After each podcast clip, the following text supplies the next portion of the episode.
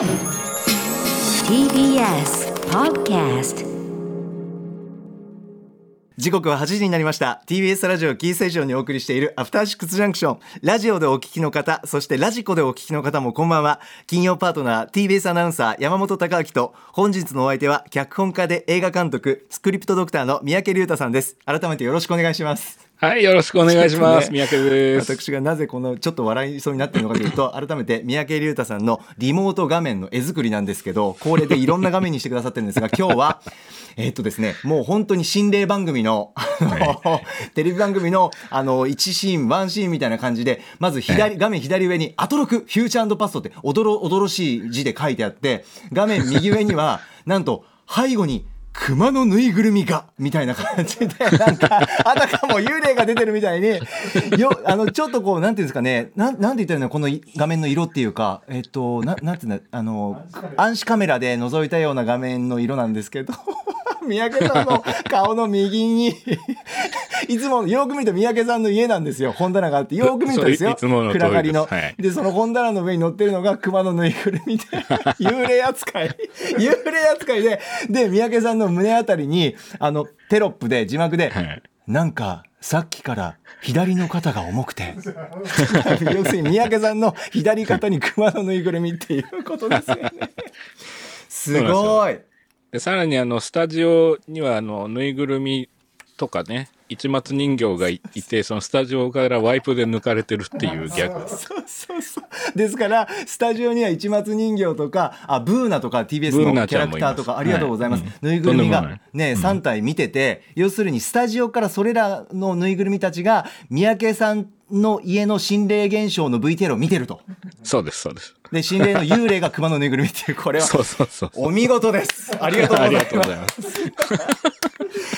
これねぜひ皆さんあの番組の公式インスタグラムの方でも載させていただきます。三宅さんありがとうございます。とんでもないあの暗視映像のやつですねいわゆるそうねなんですよね怖くて可愛くて最高でございました。ありがとうございます。では番組では皆さんからの今週のアトロク振り返るメッセージをお待ちしております。あの曜日特集良かったよ。あのライブ最高だった。あの話何度も聞き返したよ。などなど皆さんのハイライトをお知らせください。メールアドレスは歌丸アットマーク tbs.co.jp 歌丸アットマーク tbs.co.jp です。ではこの後三宅さんと一緒に1週間のアトロクプレイバックします。After Six Junction. さあ、ここからはアトロックフューチャーパストです。この1週間でお送りしてきた情報や聞きどころをまとめて紹介して、過去の放送を聞き返せるラジコのタイムフリー機能や、ポッドキャスト、ラジオクラウドなど、各配信プラットフォームと組み合わせて、新しいラジオの楽しみ方を提唱しています。さらに、Spotify では、番組のアーカイブだけではなく、オンエアした曲のリンクや、ここでしか聞けないオリジナルコンテンツ、別冊アフターシックスジャンクションを配信中です。さあ今週は倉持優香佐藤佳代うないりさ女性ゲーム配信者3人でガチ座談会をするポッドキャスト特別編でございます。この後9時に更新となっております。すべてがまとまったプレイリストが便利でおすすめです。さあこちらなんですけれども。出産を経て子育てと配信を続ける倉持さん。それから LOL リーグオブレジェンドをストイックに弓道する佐藤さん。そして奔放にゲーム実況を続けるうないアナウンサーと三者三様のゲーマーたちがひたすらそのゲーム愛や悩み事を赤裸々に語り尽くしているということでございます。ぜひご視聴ください。また8時40分頃からはアトロクを一旦中断しまして本日です、えー期間限定東京2020オリンピックハイライトをお送りします。では本日のお相手三宅龍太さんです。改めてよろしくお願いします。はいよろしくお願いします。ではそろそろ始めてまいりましょう。ここだけ聞けば1週間がわかる。アトロックフューチャーパストパスト編。7月19日月曜日からのこの番組のパスト過去を振り返っていきます。今夜も各曜日のアナウンサーが振り返りを行いますまずは19日月曜日。さあということで月曜日のパートナーはあーいつもの TBS 熊崎和人アナウンサーに代わりまして山本貴明が担当いたしました、えーまず6時半からのカルチャートークは TBS ラジオ交通キャスターの白井京子さんにオリンピック・パラリンピック期間における道路状況について解説してもらいました。そして7時からのミュージックゾーンライブダイレクトはこちら。22歳のシンガーソングライターサラサさんの取り下ろしライブでございました。さあそして8時台の特集コーナービヨンドザカルチャーは映画花束みたいな恋をした UNEXT 独占配信記念。なぜ花束みたいな恋をした？は我々の心をわしづかみにしたのか。改めてみんなで考えよう特集。フィーチャリング土井信弘監督でございました。さあということで月曜日も非常に楽しい。ねそんな3時間でしたけれども。三宅さんいかがでしたでしょうか？はい。月曜日はね、そう、皆さん今、今の山本さんの振り返りは録音じゃなくて、あの、生だったんですよはいっていう。なので失礼いたしましたちなみにはいはいそうなんです そうなんですよね。そうそう。で、月曜日はね、そういう、熊崎さんがね、オリンピックの方に行かれてるっていうことで、山本さんがね、担当されたんですよね。そうなんですで、そう、そうなんですよ。もう、山本デーでしたね、この日はね。あのそうなんですよね山本デーと言いますかなんか、あの本当に歌村さんはじめあの気遣いをいただくようなやっぱり 普段金曜日またね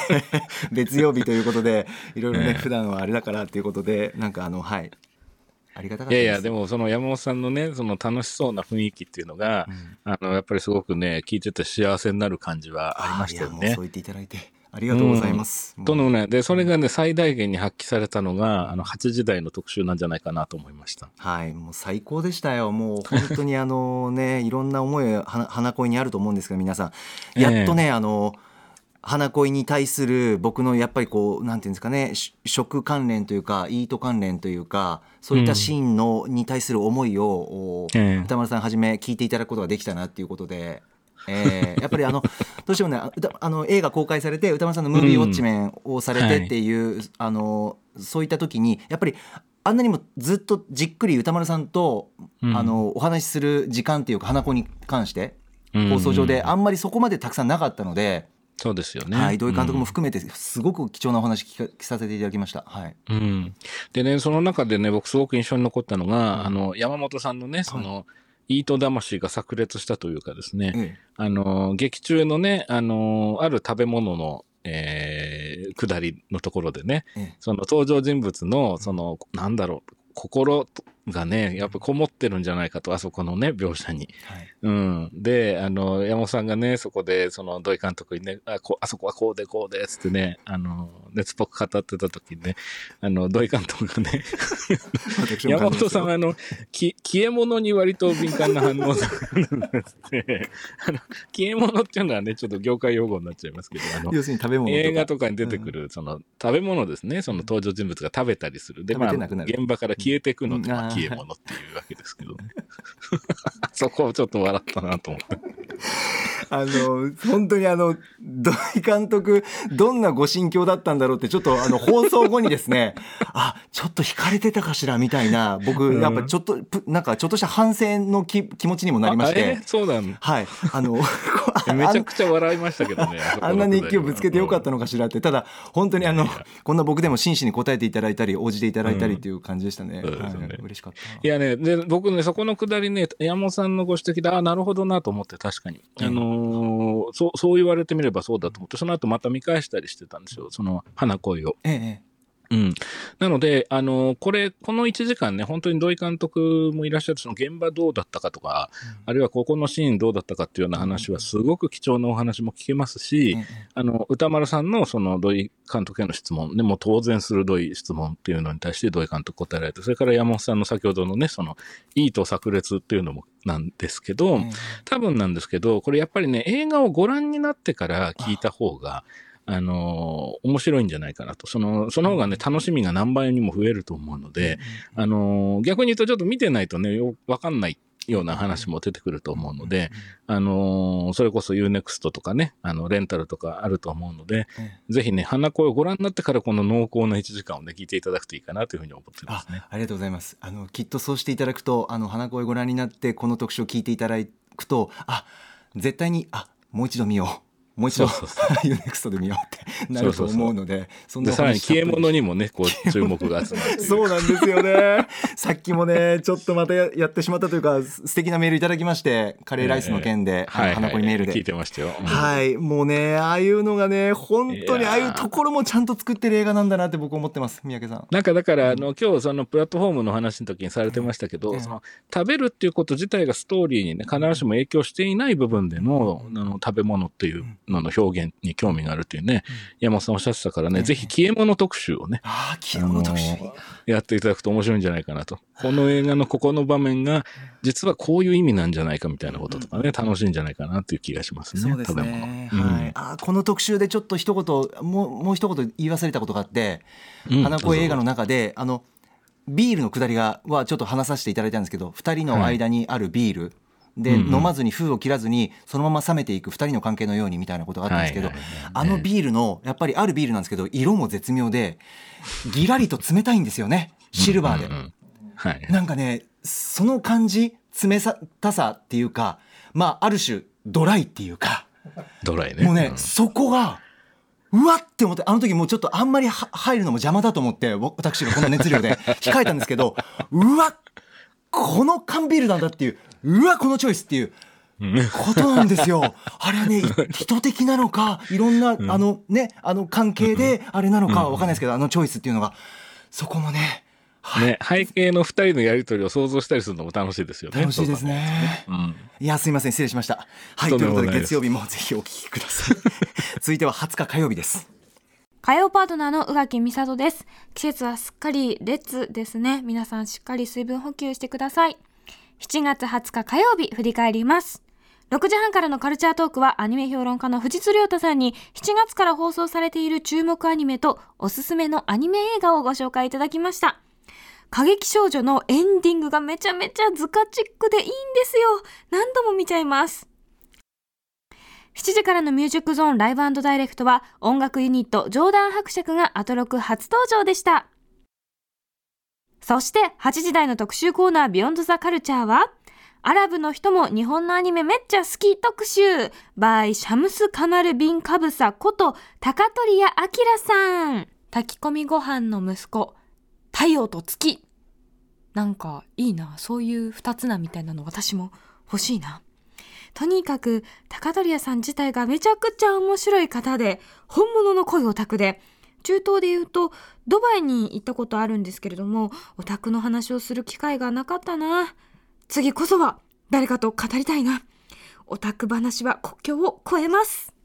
はいということで20日火曜日でございましたけれども今ちなみにですね、えー先ほど話しました三宅さんのリモート画面その画面をですね、アトロクアフターシックスジャンクション公式のツイッターにですねあの写真かな？写真を載せたということで橋本プロデューサー。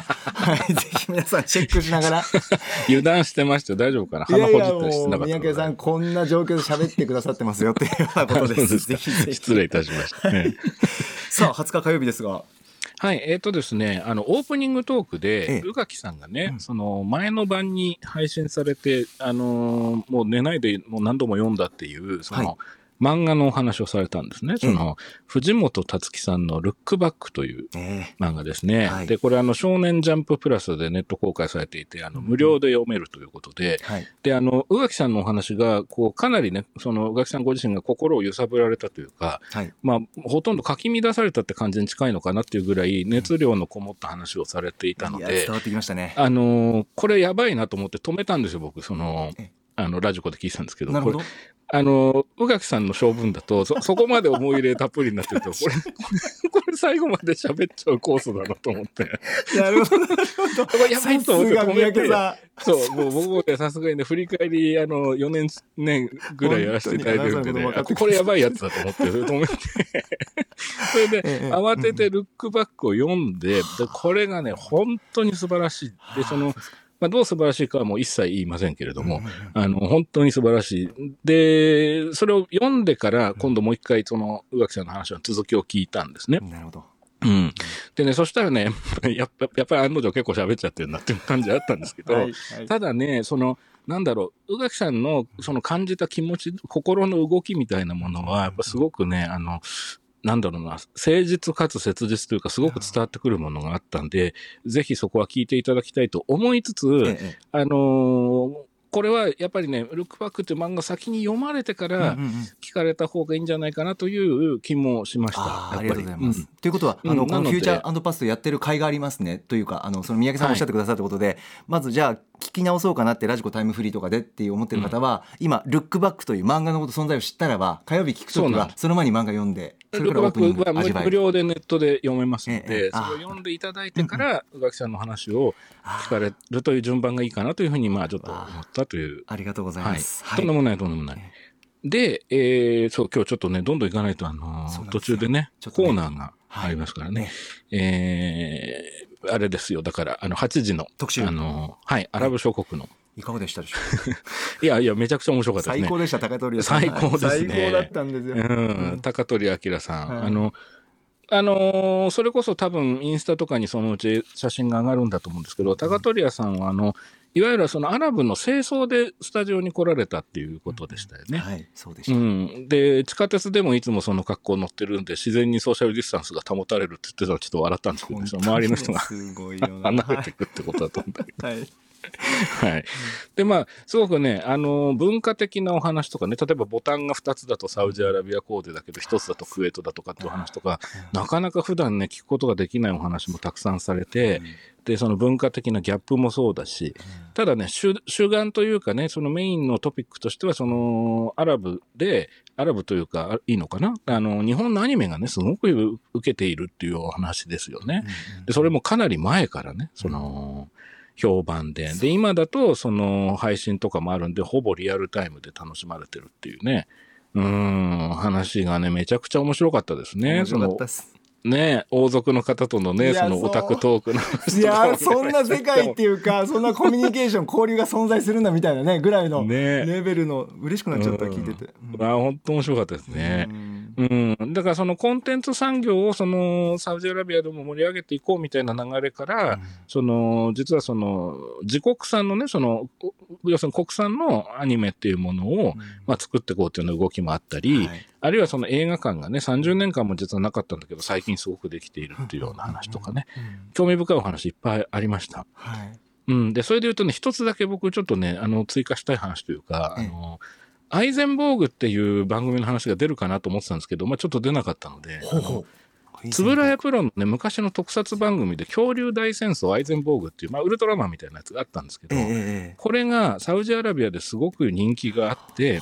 でそのサウジの大富豪の方がその番組が好きすぎて、あの、ご自分のその膨大な財力で、あの、つつぶらやプロに頼んで、はい。あの、リメイクをね、その、してもらおうとしたっていう話があるんですよね。でね、じ実際にそのパイロット版みたいなのが作られてて、これ YouTube でその映像が見られるんですけど、あ。の、今の最新の技術なんだけど、当時のままのその70年代の特撮の雰囲気っていうのを再現してて、で、それを、その、ジャッハ、ジャッラーハ・アルフレイルさんっていう方かな？あの、大富豪の方が、はい、バックアップしてるっていうやつがね、えあの、多分オフィシャルに YouTube で見られると思うので、えあの、いろんな方がいらっしゃるんだなっていうね、日本のそういうね、サブカルチャーがね、本当に浸透してるんだなと思いましたね。なるほどアイゼンボーグ恐竜大戦争ですねはい。ありがとうございます皆さんとぜひチェックしてみてくださいはい。さあ続きましては21日水曜日です水曜パートナーの日比麻音子です。7月21日水曜日振り返ります。6時台のカルチャートークは月1特別企画ベンジャミン・ムーアプレゼンツペインティングカルチャートーク。番組構成作家のぬる川光さんこと古川耕さんの部屋がついにベンジャミン・ムーアの塗料で塗り替えられたということで結果報告をしてもらいました。レンガの壁からの激変、ものすごく素敵な部屋になっていました。色合い、艶すべて、いやー、羨ましいです。7時からのミュージックゾーンライブダイレクトは DJ オフィスラブさん、いやさ DJ オフィシャルラブさんによる月1企画、嵐 DJ ミックス。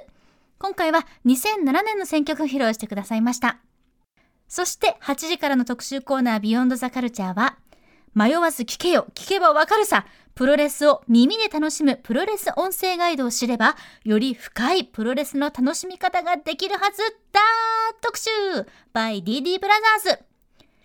プロレスの音声ガイドについてバリアフリー実況ユニット DD ブラザーズのダン小太郎さん、鈴木大輔さんに解説していただきました。まずはですね、もう何といってもお二人のその喋りの技術、すべてを言葉にあのタイミング、あの瞬発力でできるという、その技術に圧倒されました。あの、私、プロレス完全初心者なんですが、二人の言葉を通すことで、より試合を理解できるだけではなくて、プロレスの面白さの核となる部分に触れられた気がします。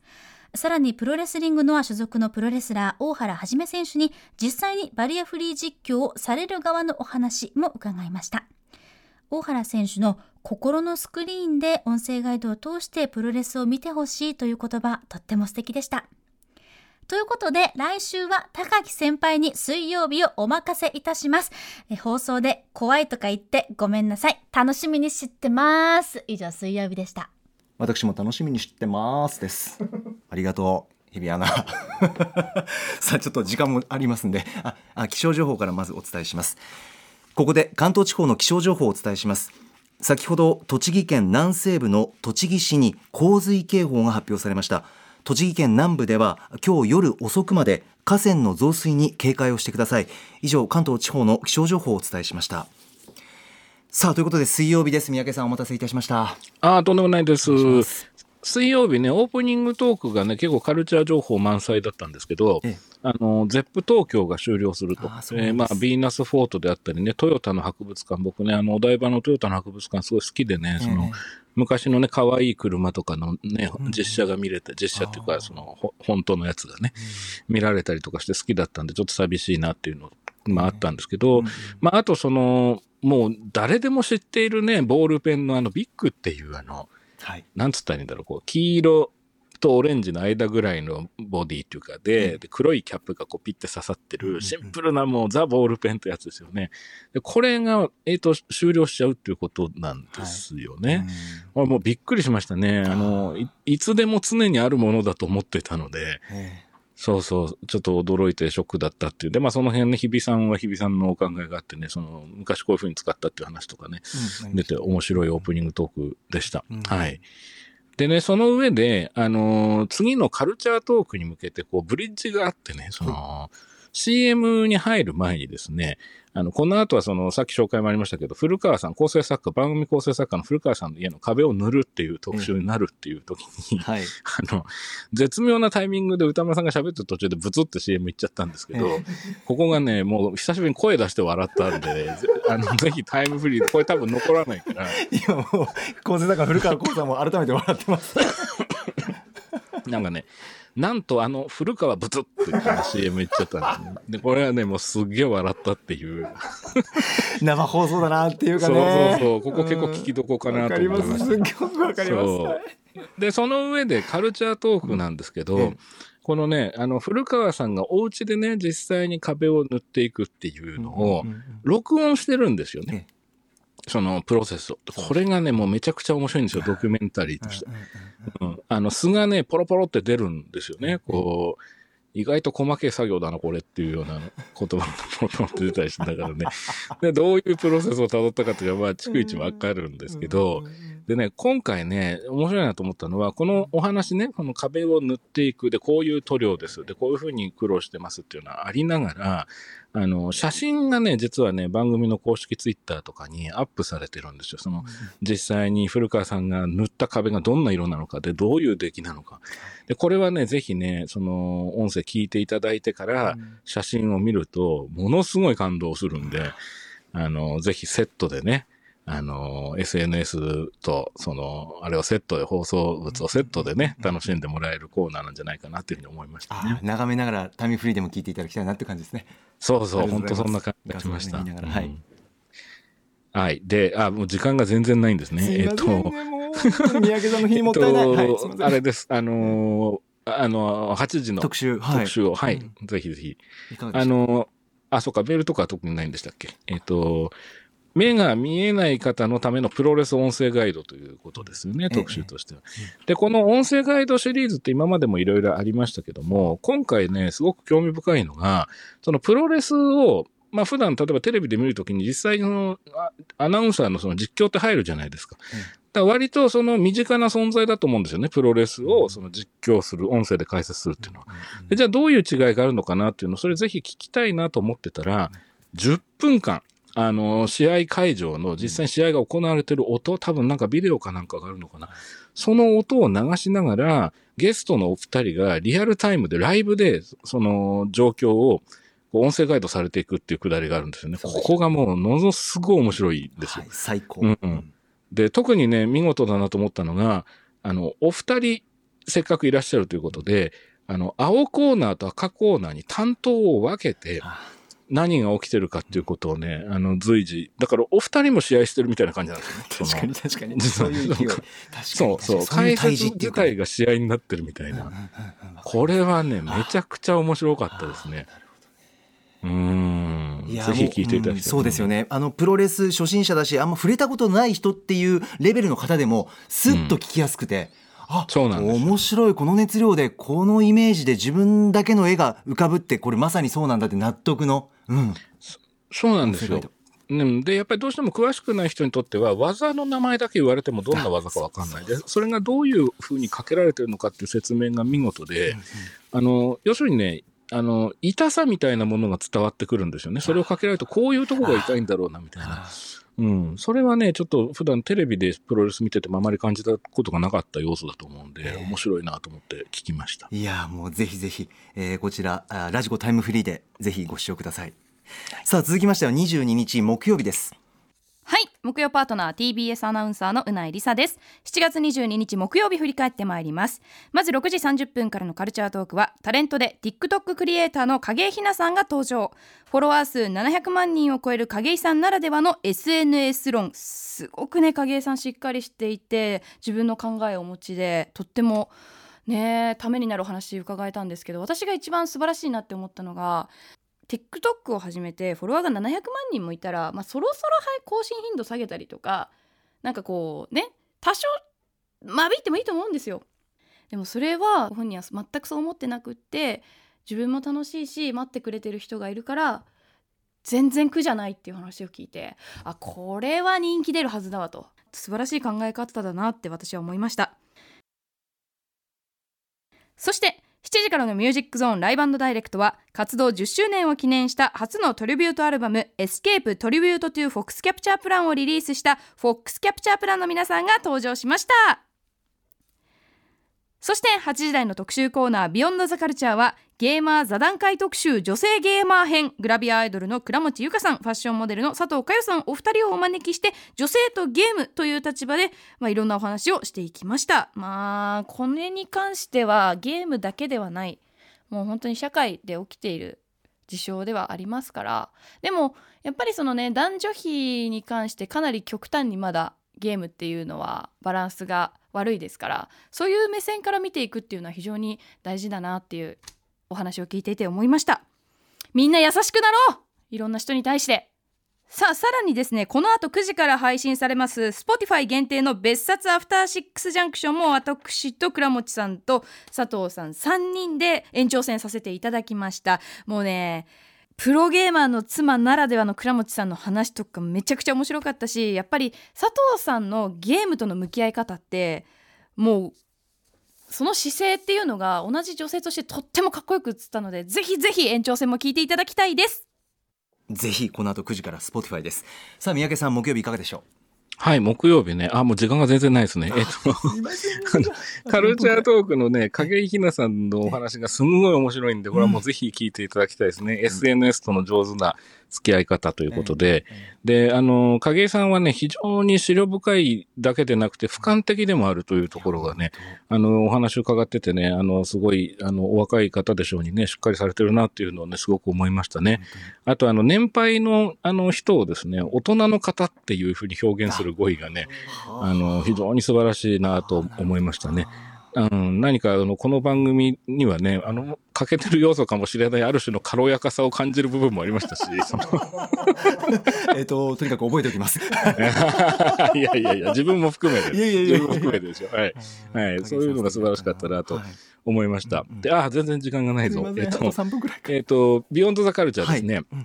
これメールとかってあったりしますか？大丈夫ですか？宅さんの振り返りをお聞きしたいなと。はいああ、了解です、了解です。ええっとですね、女性ゲーマー座談会ですね。で、倉持由香さん、佐藤佳代さん、そしてもちろん、うないアナ。で、歌丸さんも、あの、そこに参加、もちろん参加されて、えー盛り上がっていくんですが、これは、あの、タイトルだけ聞いて想像していた、いわゆる、その、なんでしょう、こう、ちょっとキャッキャっていうような感じの座談会ではなくてですね、ええ。その、非常にですね、あの、なんと言ったらいいんだろうな、あの、センシティブだだし、非常に重要な話が交わされていくんですね。うん。だから、その、特にそのコロナになって決定的に変わったそのゲームに対するその世間の認識であったり、あるいはその、それぞれのお三方、うないさんも含めてですけども、その自分がゲームが趣味なんだというふうにお伝えしたときに、例えば年上のね、男性の方とか、えーなんだろうな、仕事のお付き合いの方とかからのリアクションが、まあ割とネガティブに感じることが多いという側面がある。で、まあこれは何だろうみたいな話から、その女性ゲーマーという存在の、えっ、と、なんだろうな、えーそこにいる癒やしさであったり、うん、あるいはその、居づらさであったりね、うん、そういうような問題にも、えーどんどんどんどん入っていく話でね、あのーとてもとても興味深いですし、あとその途中でその紹介されてたその記事ですよね。そのスポーツ情報サイトの記事ですね。その要は女性でゲームやってるとこういうことを言われたことがあるっていうような話は僕もあの、尺の都合でね、あの、番組の中では短縮されたそのニュースのね、ニュースというか記事の読まれ方だったんだけど、実際の記事を後から読んだんですけど、あはい。ウェブで。ああ、これはひどいと。あのーとんでもない話だなって思うような部分もたくさんありました。あはい。で、まあ、それに対して、その、それぞれの皆さんがどういうふうに感じてらっしゃるかって、まあ、これからどういうふうなことをやっていけるだろうか、で、どういうふうに楽しんでいこうかっていうような話が、力強いし前向きだし、で、その上で今日しかもこの後配信されるんですよね。その、さらに座談会。スポティファイで別冊アフターシックスジャンクション。はい。うん。で、そっちでまたちょっと笑顔もこぼれるようなやりとりが聞けたりするのかなと思って。そうなんですよ。そこでまた座談会でわっとこう盛り上がるような。だからもう両方楽しんでいただきたいなって。そうですよね。だから順番としてはこちらのその本放送のお三方と歌丸さんの話を聞いてから、えー今日後で配信されるやつを、6時から、はい。えーえー開会式を見た後で聞くっていう感じがいいんですかねありがとう。ございます。ご配慮いただいてっていう。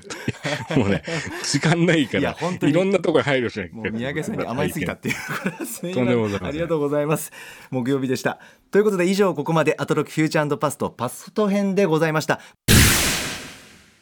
では来週1週間のアフターシックスジャンクションの予定を一気にお知らせします。まずは26日月曜日。この日は熊崎アナウンサーに代わりまして、うないりさアナウンサーがパートナーです。6時半はクリーピーナッツの DJ 松永さんが世界一となったことで注目された DJ の世界大会 DMC についてミニ解説します。7時はシンガーソングライター、リエ・フーさん。8時は音楽ジャーナリスト、高橋芳朗さんによる月間ミュージックコメンタリーです。続いて27日火曜日。6時半からは文筆家の岡田育さんに新刊我はおばさんについてお話を伺います。7時は月1レギュラーの音楽プロデューサー DJ の豆腐ビーツさん。8時はいつの間にやらこんなことになっていた。最新学習漫画の秘密特集 by 漫画研究者伊藤優さん。28日水曜日この日は日比アナウンサーに代わりまして私山本貴明がパートナーです。6時半は映画研究者の三浦哲也さん登場。おすすめの映画×食にまつわる作品を紹介していただきます。7時は Z 世代から絶大な人気のマルチクリエイターロイさんが初登場。8時は月刊島尾アワーお熱い7月号。29日木曜日6時半は白夜処方の森田修一さんが登場。で歌丸さんがおすすめのアイドル的ソングを紹介します。7時はインシストが番組初登場。8時は歌丸さん血を吸う夏場の天敵とか言ってむやみに嫌っていませんか？実は奥深い蚊のカルチャートリビア100連発特集。ゲストは蚊の研究者蚊の姉妹です。蚊の姉妹ではありません。蚊の姉妹女性3人組です。そして30日金曜日です。6時半からの週刊映画辞表ムービーウォッチメン。来週歌丸さんは細田守監督最新作竜とそばかすの姫を評論です。7時はバンドフレンズが久しぶりの登場。8時からは1週間の番組を振り返るアトロックフューチャーパスト。来週はドロッセルマイヤーズの渡辺則明さん来てくださいます。さあということで三宅さんはい今回のフューチャーパストお時間気にしていただいてありがとうございましたとんでもない、とんでもな、はい全然。ということで。逆に時間があるんですけどもいかがでしょう？か 難しいもんですね。あすいいやいや、とんでもない、とんでもない。あのね、さっき、あのーちょっとその、漫画の件ね、宇垣さんと漫画。え宇垣さんと漫画っていう言い方もおかしいんだけど、雑な、ね、言い方なんだけどで、あの時にね、ちょっと言い忘れちゃったんですけど、はあの、本当に素晴らしい漫画、ネタバレはしませんよ。ええ大丈夫です。あの、本当に素晴らしい漫画なので、おすすめしたいんですけど、はい。ただ、やっぱり、あの、同時にとてもこう、心がかき乱される方もいらっしゃるね漫画かなというふうにも思うので、ねあの、なんでしょうね、こう、ふ不用意にこう、もう全面的にこう、もう誰でも読んだ方がいいよっていうのはちょっと難しい漫画かなという気もしています。で、なぜそう思うかっていうのを言うとネタバレになるので言えないんですけど、あの、でもね、あのー表現物として、あのー非常に考えさせられますし、あの僕は読んでよかったなというふうに思いました。はい。これ、これだけちょっと言っといた方がいいかなと。そこの部分をさらには宇垣アナウンサーがあの、うん。こう気持ちを入れてかあの語ってるっていうことですよね。そうなんです、そうんなんです。わかりました。ありがとうございます。はい。はい。えーとんでもない、とんでもない。はい。あとは、えっ、と、まだ時間あります？あります。プラットフォームは本当に面白かったですね。ああ嬉しい。見ました、見ました。いや、本当に面白い。ええんそうですよね。はい。ええ、あの、これはね、あの、本当にこう、個人的には、なんか今年のベスト10に入れたくなるようなぐらい、あの、ものすごい面白かったですね。ああそうですか。うん。あの、ただ一方でこれも、その、面白いという言葉の中にはいろんなものが入っていてそうです、ね。そうなんですよ。例えばね、去年の、あの、に歌丸さんが紹介されてたあの、韓国の EXIT っていうね、はい。あの、映画ありましたけど、ええあああいう感じでね、その、あれ、これはもうみんな楽しいから見た方がいいよっていうものではないんですよね、やっぱりね。うん。あね。の、それはもう今日の山本さんのお話をね、ぜひ聞いていただいてっていうところがあるんですけど、あのね、だから、ばあとその、まあ、非常にこうなんでしょう、こう暗喩的なものもたくさん 散りばめられてますし、はい。うん。あの、まあ、そのなんだろうな、と単純に面白いとも言えないんだけど、うんうんうんでもね、い面白かったんですよね。も うもう急にボキャ品になりましたけど。いやいやいやすごく伝わってきて嬉しいです。今日はねいろんなこと考えすぎてね、なんかね、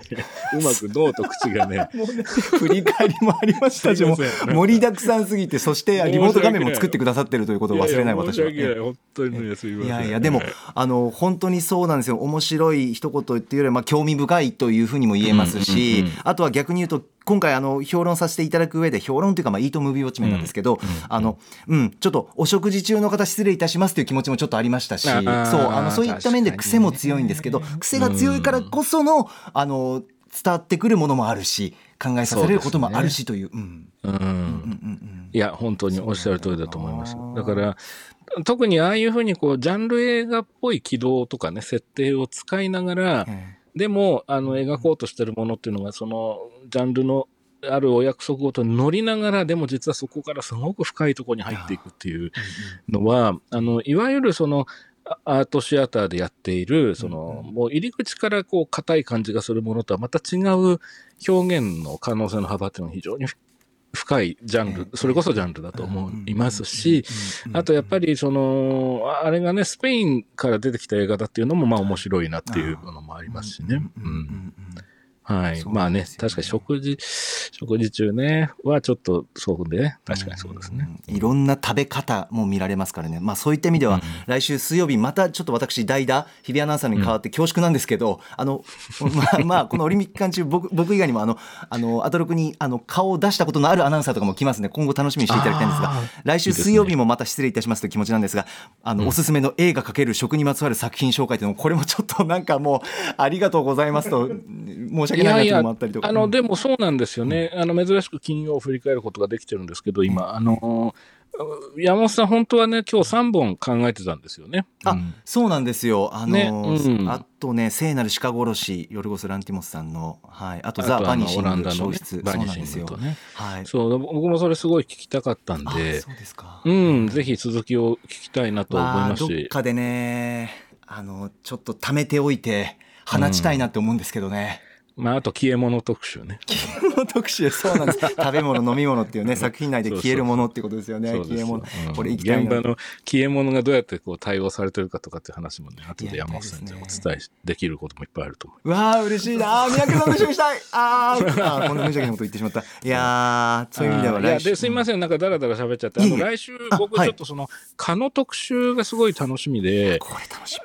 蚊っていう夏の刺す蚊でみね。飛ぶすよね。ねはいかね、それを紹介されるのが、あの、蚊の姉妹だっていうのは、ちょっとさっき、すっごい笑ったんですけど、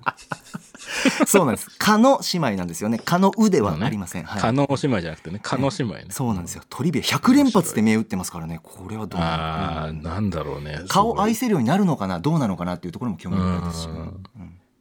あとはそっか、島ワーもあるんだ、来週ね。そうなんですよね。ちょっとあの僕はこう気持ちが湧いた踊ったんですけどとにかくシンプルなこう怖さも若干あって今月刊島ワーはお熱い7月号これのみなんですよねやっぱタイトルが。そうだよ、これ、山本さんじゃん、この日。だからいろんな意味で熱いのかなそうだ、これはすごい。そう私の何が起きるか分かんいないですね。いやそうなんですよね。ちょっとドキドキしますね、これは。そう島尾さんギリギリまで本当に真面目な方なのでこるのかもわかんないですけど本当にギリギリまで本当につきあの突き詰めて考えてじゅ準備するというふうにも思いましたしたかかといってでも生放送でまた自由にしてくださるっていうこうフレキシブルな方でもあるから、どう出てるのかな、はい。ああーごめんなさい。そこに山本さんがどう乗っかるかというね。ああそうですね。うわー。いいですね。今から想像してます。はい。プロレスですね、ある意味ね。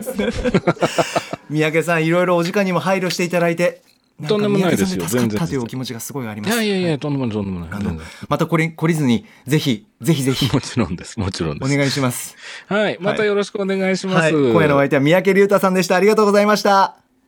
アトロクまた来週月曜日。After Six Junction.